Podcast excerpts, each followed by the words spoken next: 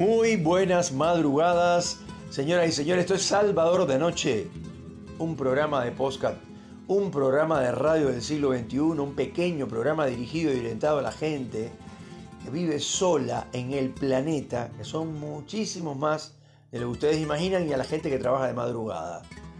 Panaderos, camioneros, taxistas, eh, pilotos de aviones, esto, militares, eh, médicos, enfermeras, personal de la salud en general, que le mando un saludo especial por lo que están trabajando en todos los lugares del mundo con el COVID, porque las vacunas y todo lo demás no suelen controlarlo, está más descontrolada que nunca, sobre todo la cepa de Manaos, la cepa de Sudáfrica y la cepa de Londres. Dicho esto, vamos al tema de hoy, que son la gente que se mata para tener un físico que corren 10 kilómetros diarios, que van al gimnasio, se lo transpiran todo, están todos sudados, asquerosos, porque dicho sea de paso, eh, el, sudor huele y huele mal, porque estamos llenos de bichos que viven con, nosotros en nuestro cuerpo, obviamente son microscópicos, y esos bichos defecan cuando uno eh, sube la temperatura del cuerpo, el cuerpo manda a transpirar,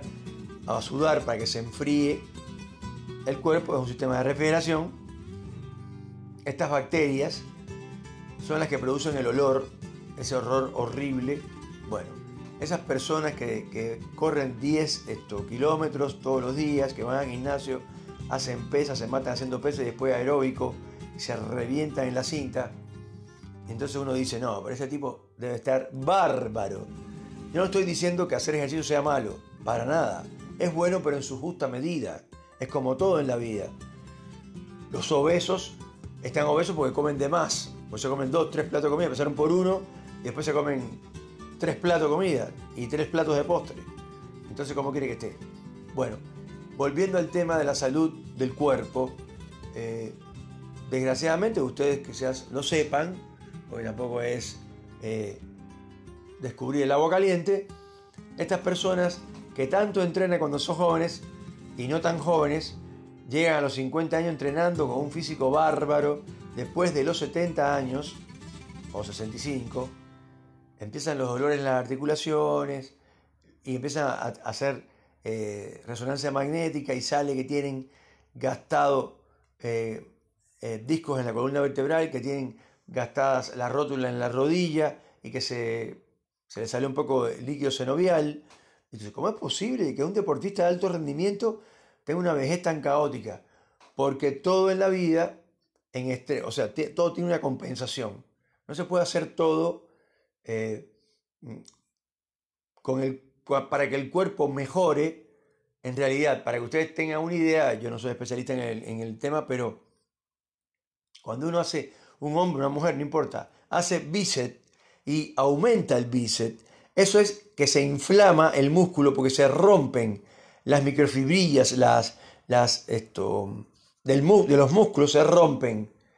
Entonces dice, no, no puede ser. Bueno, por eso es que la gente tiene esos músculos tan salvajes, que como siempre digo, los extremos son malos, además que se ponen eh, esto, anabólicos para mejorar esa hinchazón, eh, que si le pones hielo, se vuelve a poner el brazo como estaba antes, pero no es la idea.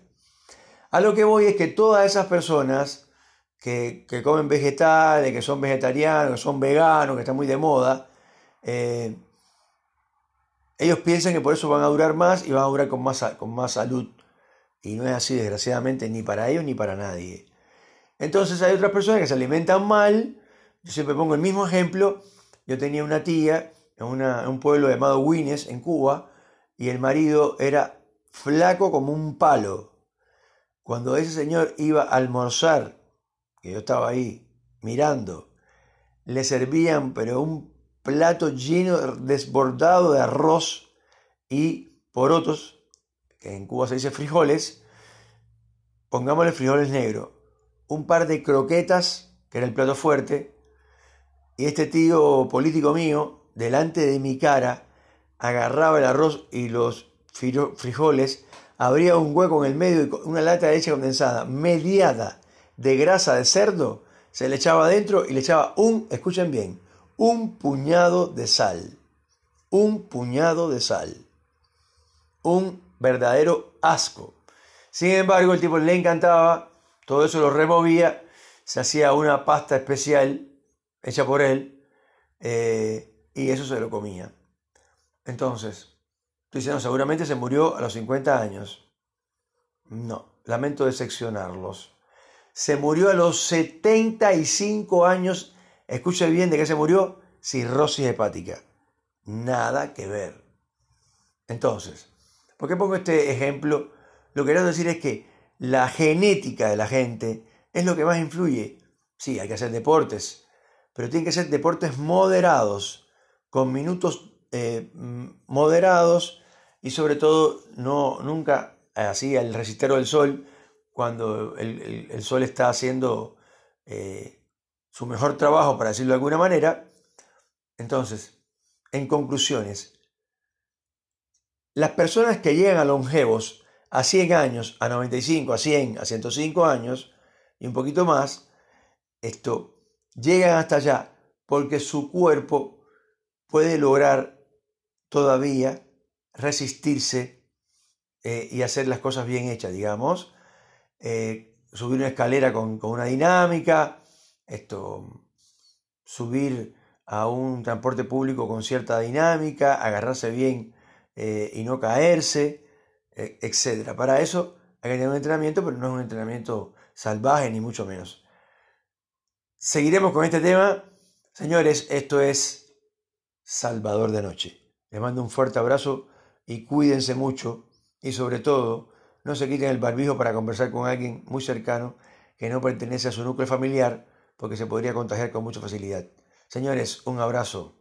Que tengan una hermosa madrugada de miércoles.